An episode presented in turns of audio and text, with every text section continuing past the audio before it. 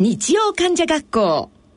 沼尾ひ子の脳卒中患者学校。皆さんご機嫌いかがでしょうか？沼尾ひ子です。毎月第3第4日曜日のこの時間は脳卒中患者およびそのご家族医療従事者の方に向けてさらにはこれからもしかしたら脳卒中になるかもしれないあなたに向けてお送りしてまいります。さて今本当に今週は特に寒いですよね大寒波が来ているということで非常にもう寒いとですね私もですね実はもうゆっくりお風呂に入ってもう芯から温まりたくなるであのー、冬だと特にやっぱりあの外は寒くて帰ってきて中が部屋の中が、まあ、温まるまでにちょっと時間かかるので、お風呂なんかもそうなんですよね。私は実はあの、昔から熱いお風呂が大好きで、本当はこんなことは大きな声で言えないんですけれども、実はずっとずっと、あの、うんと、熱い温度の時はですね、えっと、43、4度ぐらいの設定にして入ってたりもしたことがあるんです。ところがですね実はこの間対談いたしました順天堂大学の小林博之先生にですね「いや沼さんお風呂の温度何度で入ってるの?」って話をした時にそのことを言いましたらば非常に怒られましてその温度はダメだと。で、あの、特にですね、その血管の収縮なんかのことも非常に関係がありますので、温度はとにかく42度以下、まあ、40度、41度、とにかく42度以下で、それにゆっくり入って、あの、温まるっていうのがいいんですよ、なんていうお話をされまして、そうか、で、私が入ってたのはでも、でも今でもですね、設定自体は私43度ぐらいなんですよ。で、でもその謎は実は解けました。私が設定しているお風呂の43度はですね実はあのちょっと浴室が古いものですから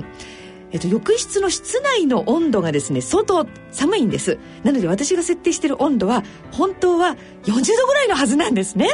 でそれに、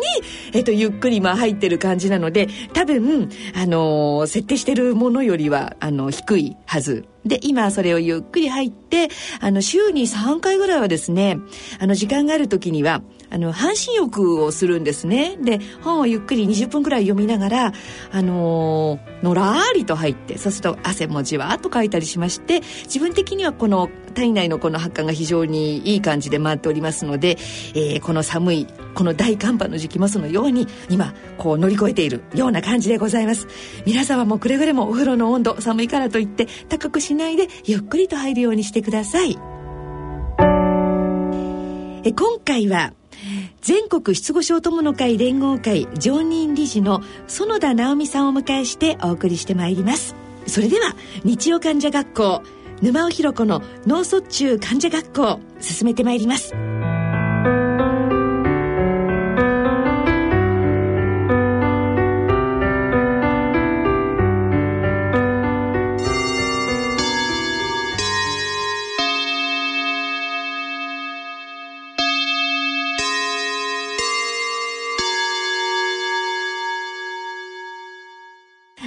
まして、沼尾ひろ子です。今回はですね、全国失語症友の会連合会常任理事の園田直美さんをお迎えしてお送りしてまいりたいと思います。園田さんよろしくお願いいたします。よろしくお願いいたします。私はですね、昨年の、えっ、ー、と、会で、あの、お会いしてるんですよね。何でしたっけ？失語症者の集い。そうそうそうです、そうです、そうです。失語症者の集い、飲酒時計。譲り派コミュニケーションの主催という。そうだったんですね。あの時に、せいさんとお会いすることもできまして、今日改めてスタジオでちょっとお話を伺えるということですので、非常に非常に、あの、いろんなことをちょっと教えていただきたいと思います。よろしくお願いいたします。お願いいたします。あの、園田さんはですね、はい。榊原郁恵ちゃんに似てますよね。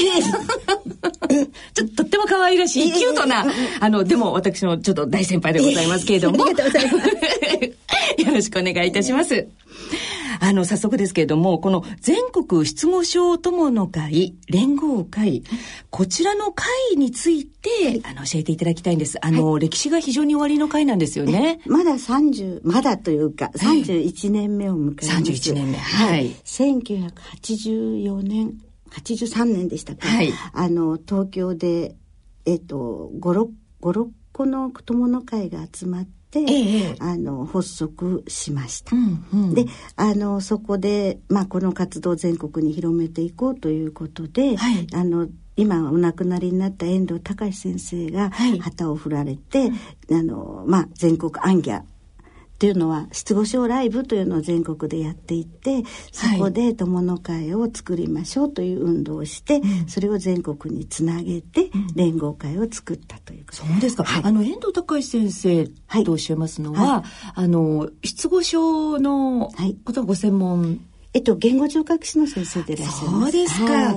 はい、あ、じゃあ、この会補足にあたって一番ご尽力された方なんですね。すね。はい、まあ、その方だけではないんですが、うん、何人かの方と伺っており、うん、私はすみません。その頃は失語症の死の字も知りませんでした。はい、そうでしたか。じゃあ、全国、まあ、東京、い。くつかの団体が終わりになって、全国にも、まあ、あの、ちっちゃな会は終わりだったんでしょうね。はい、そうですね、ね、そう思いますね。それをつなげていったということだと思います。はい、そうですか。はい、それではあのそもそも、はい、あの園田さんがですねこの失語症友の会こちらに関わることになった、そのいきさつ？いきさつ。はい、はい、えっとですね、ええ、夫が12年前ですね。12年前。そうか、そうですね。2日に脳側線という心房細動から発症する、はい、あの脳梗塞脳梗塞っていうか脳一血なんですが、はい、で会議中に倒れて、うん、そこから失語症というものを一つ一つ勉強してまいりました。そうですか。ご主人がおいくつの時ですか？54歳です。働き盛りと言いますかちょうどそうですねバリバリのはいえあの、だからだと思いますね。企業戦士だったので、はい、倒れたんだと思います。え具体的には？やっぱり。多忙。多忙とストレス。はい。やはりその頃って結構、あのバブルが終わってしばらく経って、あの会社というのが大変な時代で、はい、合併とか、うん、まあ、あの併合とかいろいろあった時代で本人もあの自分の会社とよその、うん、その IT 部門だったんですけれども、はい、それをあの IT 専門の会社と合併するのに奔走しておりましてね、えー、はい、あの非常に多忙なろくに話もしない日々を送っていたようなまあずっとそれだけではないんですけどね、はい、あのその時代のあのいわゆる段階の世代の男性って仕事中毒というか、はい、そういう方が多いのであの夫も例に漏れずということだとは思います。そうですか、はい、私よりもちょっと上の世代になるんですけども、はい、でもよくそのように伺います、あのご自分のその健康のことだとか、体のことなんて帰り見るそうなんですよね。あの暇がないぐらい仕事を、しているというかやらなくてはい。けないというか。はい、はいうんということはやっぱりそのあの2月3日 ?2 月3日でしたね。節分の日だ。あ、そうですね。全然そんなの、すいません。いやいやいや、もう、いやいや、じゃあもう本当にもう突然お倒れになって。突まあ、その前にちょっと過労で前兆はあったんですが、まあ、あの、一週間ほど休みをいただいて、えで、あのまあ通院は続けましょうという話にはなってたんですけれども、はい、であじゃあもうあの会社復帰していいですよっていうことで月曜日に会社に行って、うん、その会議でという話でやっぱりもうちょっと休んでればよかったのかなとかもう本人は仕事仕事でこう行かなきゃ行かなきゃと思ってたんだと思いますね。はい、ではそれでご連絡いただいて、はい、あの病院に駆けつけて、はい、それで脳側線だったと。はいうん。あの今現在のそうしますと後遺症というのが、はい、えっと、重度の失語症とあの軽度の右半身麻痺であの杖で歩行はできます。ただあの言葉だけはいかんともしがたくなかなか。はい、一番最初にその、はい、あの何でしょうまずはあの命が助かりましたと。えーえーほっとは一応い。たしましたよね、はい、そこでね、はい、でその後その重度の失語症、えーのご主人と、あの、一番あの、園田さんが大変なことになったなと思ったのは、えっ、ー、と、その時は実は思いませんでした。というのは失語症を知らなかったので、はい、あの世の中リハビリをすれば全て治るもんだと、はい、つまり、うん、手のリハビリをすれば手が動,、動かなくても、まあ、利き手交換をするとか、はい、あの車椅子でも移行できるとか、そういうまあだから言葉自体もあのいずれ治るもんだと。ええ実は思っておりました。はい。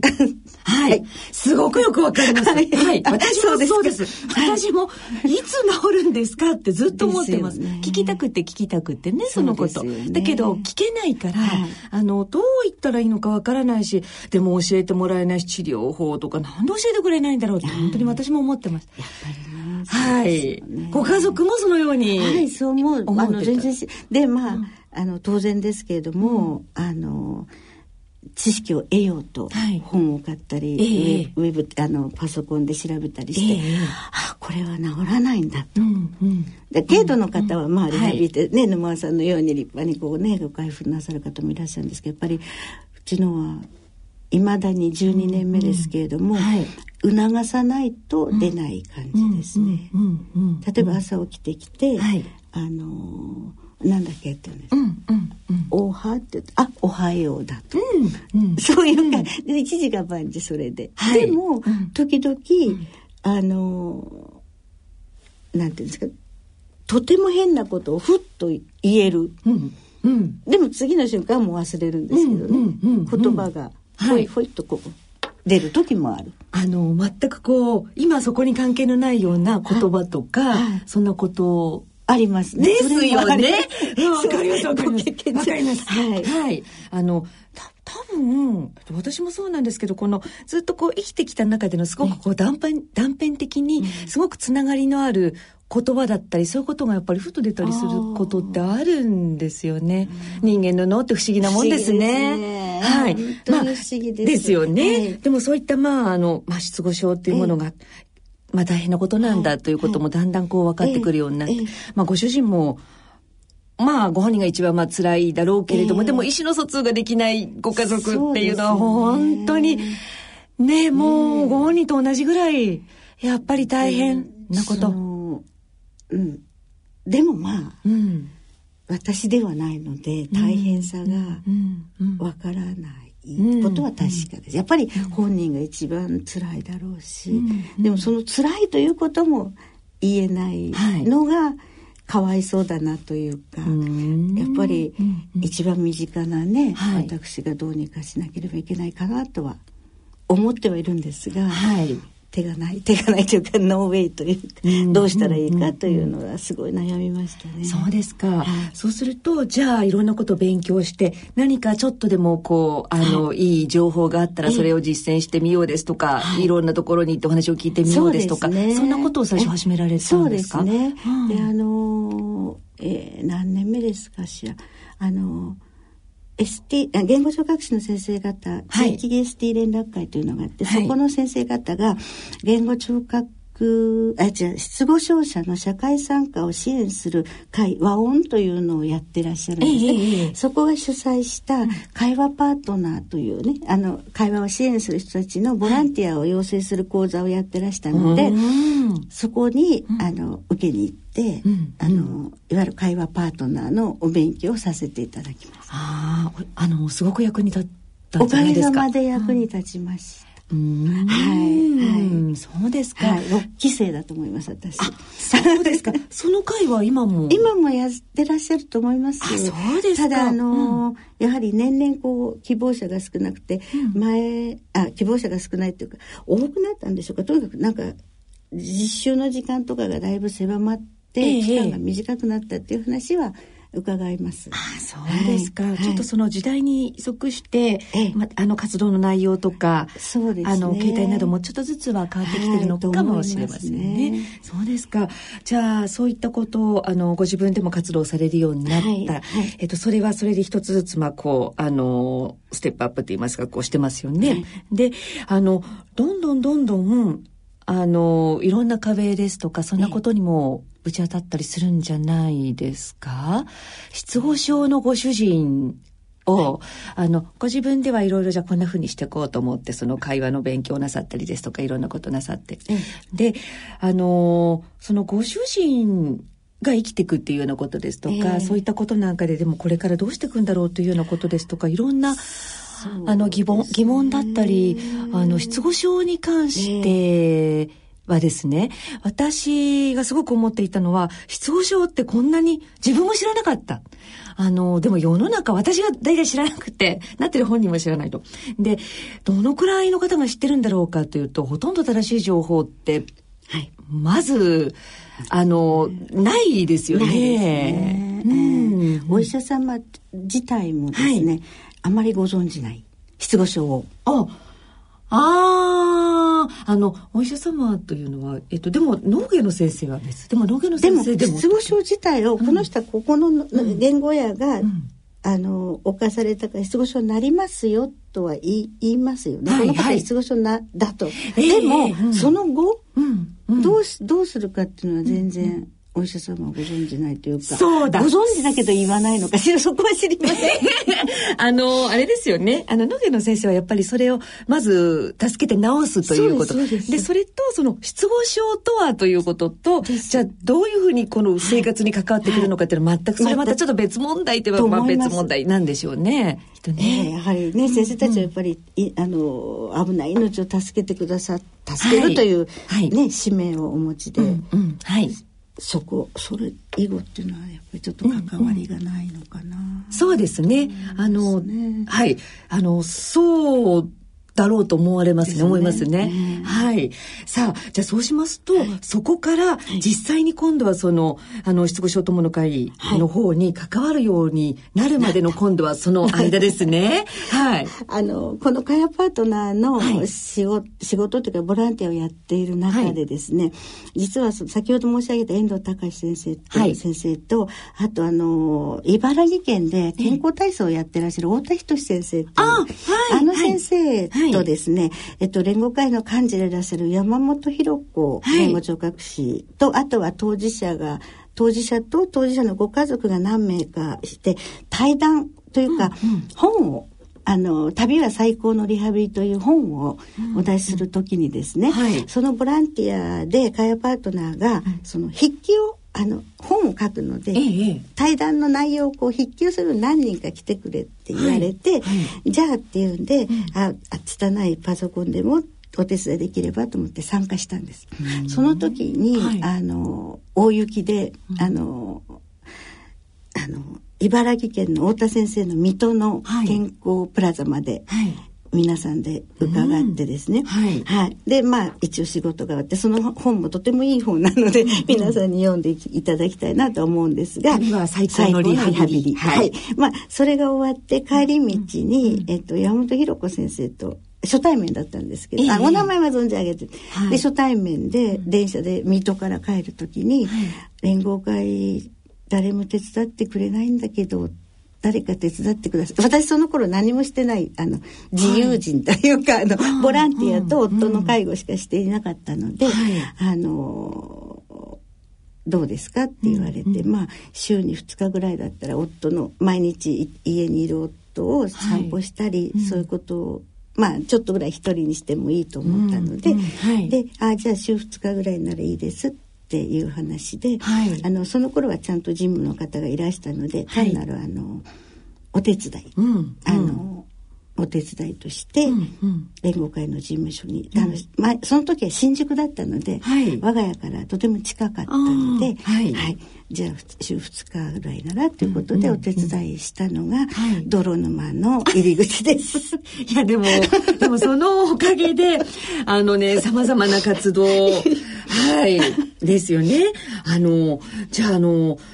実際に今やられてる、はい、あの、関わっている、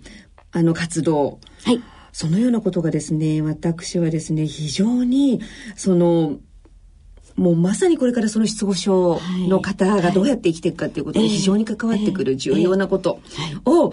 そのさん一生懸命あの、まとめられたりとかいろいろなさってるんですよね。もう頭が下がります。はい。えええ。で、あの、現在の活動について教えていただきたいんです。あの、まあちょっとその前にですね、あの、失語症連合会というのは、あの、事務の人はともかくとして、あの、当事者以外が入ったのが、はい、私が初めてです。あ、当事者と言語聴覚士以外が入ったのが、ええ、私が初めてだったんです。あ、そうでしたか。はい。それまではもちろんご家族が、あの、お手伝いをするということはあったんですが、はい、あの、それで、私はそこで最初、週2日行ってる時にですね、え、あまりにも何もしていない団体だった。ええええ、それまでは？えっと、もちろん全国大会をして、はい、みんなで楽しみましょうっていうのはあったんです。うん、まあ、それはそれでとっても意義のあることなんですけれども、はい、いわゆる失語症を啓発したりする運動が、あまりにも消極的だった。ような気がしたんですね。はい、きっとあの一生積極的に関われるお時間のある方がいはい、いらっしゃらなかったっていうのもきっと。やはりあの先生方は言語聴覚先生方お忙しい。忙しいですよね。でも失語症の方をバックアップして訓練するだけで精一杯ですよね。はい、で、あのやなさってる方は当事者さんなので、はい、ある程度制限が、えー、言語にもいろいろ制限があるということで、はい、であの私が入ってえっと一応この理事になった時にですね、はい、あの家族が理事になれるようにというのを定款に変更してもらいまして、理事に家族が5名私を含めて5名。そうでしたか、はい、そそこからある程度こう、あのなんあの発信力がしてきたのかなという感じはいたします。やっぱりその当事者プラス家族の方が積極的に関われるということはとても大きいと思いますね。思いますね。はい。はい、あの問題点ですとかそういうことが非常にあの具体的身近であるということですので、これは大きなことだったんですね。はい、やっぱり ST さんは、はい、あの一歩退いて、うん、あの支援してくださる。はい。あのこういうあの例えばあの厚労省への陳情活動でも、はい、言語聴覚士さんが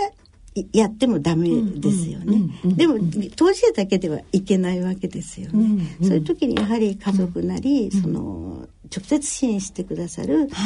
力、はい、力っていうかあの時間のあるものがついていった方がいいのかなっていう。うんうん、はい、はい、そうですね。はい、あの実際に私なんかの場合はあの克服をいたしまして、このようにそのマイクの前で喋ったりすることをし、いやいやもうね、これも本当に、あの、支えがあってなんとかできてることなんですけれども、でもあの、とにかく伝えていきたいなっていうような気持ちがすごくあるんです。ありがたいです。で、あの、なんでかって言いますと、その失語症の方がですね、実際にその、あの、そのそのご主人も働き盛りの時だった。はい、で、まさに、これ、あのその後遺症というものを抱えながらこれからどうやって生きていくんだろうといった時の一番の大きな問題って、はい、あの収入がまず断たれる、はい、ということですね。それとその失語症を理解されないために今度あのなんでしょうね社会的なその門戸が非常に閉ざされている、はい、だからこれをまずちょっとちょっとずつこじ開けなきゃというようなことは私もずっと思ってるんです。えー、であの実際に、えーと、園田さんの方があのそのために活動なさっていることというのをちょっと教えていただきたいんですけれども。はい。はい、えっ、ー、とまああの大きくは国や地方自治体に対して陳情するということと、はい、あとあのとにかく隣の方に失語症を知っていただく。うん自分の隣の方そのくらい身近身近な、はい、つまり生活が、失語症の人が生活が一人でできるようにするには、はい、皆さんが例えば切符を買おうと思って迷ってる人がいたら、はい、ちょっと手を差し伸べる。まあ、この、その方は失語症でないかもしれませんが、あの、まあ、たまたま昨日会った方で、重度の失語症の方で、はい、はじ、あの、兵庫県に住んでらっしゃる方で一人で、ええ、あの重度の本当に重度の失語症のあの手足は全く麻痺がなくて、え、でお一人でこう、はい、えっとその方は三田にお住まいで、はい、あの一人で時に、うんうん、やっぱり切符を買う時に迷ってしまった。うんうんうん、でこうあの指さしながらこうこうこうって言ったらしいんですけど、うんうん。誰もわからなくて、うん、本当に長い時間やっていたらある方が、どうしましたか?」って、うんうん、ってこう指さしたら「ここまで切符を買うんですか?」って聞いてくださって「うん。うん」って言って切符を買えた、うんうん、でもその方助けてくださった方は失語症の方失語症ということは知らない方ですけど手を差し伸べてくださった。でも、はい、その方が失語症をご存知だったら、もうちょっと、あのあその方はともかく他の方もこうやってる人が、はい、あの人ちょっと喋れない人なのかなっていうのが、うん、ふっとでもあそういえば失語症ってこんなんだったなってっていうだけでも、はい、すぐ手を差し伸べてくださる、はい、変な人と思わないで、手を差し伸べてくださる。だから隣の方に失語症を知っていただくのは大変大事なことだと思います。うん、そうですね、はい、あの確かに一番あのあれなのですね言葉とあとのその脳の中の、あの障害ですので、ね、見た目が四肢の麻痺のない方っていうのは本当に見た目が健常者と一緒なんですよね。なので失語症の方が本当に辛いのは、あの、変なふうに思われてるんじゃないかっていうようなことが非常に思われ、思われちゃうんですよね。で、そのことがまた本人もね、非常にあの、辛かったりすると。だけど、本当にですね、その、文字を見ても、えっ、ー、と、これでいいんだっけと思ったりですとか、あの、伝えたいことがうまく言えなかったりですとか、もしくは言われてることもゆっくりはっきり言われれば分かることもあるし分からないことも、本当にもうそのコミュニケーションの全てにおいてのツールが、ということが非常に失語症の方は辛いところなんですけれども、その、そうですね、隣の方に失語症してもらう、あの、関心を持ってもらいたいですね。周りの人にですね、それすべてにおいてそうですよね。すべ、ね、てにおいてそうですけれどもね。はい。はい、まあ、それはあの、いわゆる人間として、はい、ヒューマンであれというね、うねそういうことだと思います、ね、はい。一般の方にはそんなようなことをこう、はい、ぜひ訴えていきたいですよね。はい。はい。ただ、あの、ST さんもそう、はい、あと一般の方に向けてもいろんなことが言っていける。はいただそれだけで失語症の方が果たして生きていけるかっていうと、はいそね、そんな生優しいものでは ないです、ね、ないと。はい。そこでやっぱり、あのきちんとその国としてもそうです、ね、あのいろんな支援だったり、そんなことをやっぱりちゃんと見ていただかないと、はいだって生きていく以上は平等ですもの。命が当たり前のしたいです、ね、したいですもんね。はい。はい、えっと、はい、そそのようなことで、はい、一番その訴えていきたいようなことっていうのはどんなことですか？はい。はい。あと実はあの失語症は身体障害者手帳に認定されております。はい。はい。えっと同じ高次脳機能障害の仲間の失語症なんですが、はい、高次脳機能障害とは別に、うん、高次の機能障害は精神福祉手帳ということで、はい、あの分けられております。したがってあの現在国で大々的に行われている高次の機能障害の支援のあの中には、うん、昨年まで失語症は一切含まれておりませんでした。そうでしたか。はい。はい、行政的にです、うんうん、医学的には高次の機能障害。そうですよね。はい、でも行政的には、はい、あのしっかり分けられている。失語症以外の高次の機能障害が、はい、いわゆる高次の機能支援センターというか、はい、あの事業にあの当てはめられておりました。それも理解されてなかったせいですかね。いやあのそうではなくてですね、はい、その十何年前にあのいわゆる高次の機能障害の団体であります。この続きは次回の放送でお送りいたします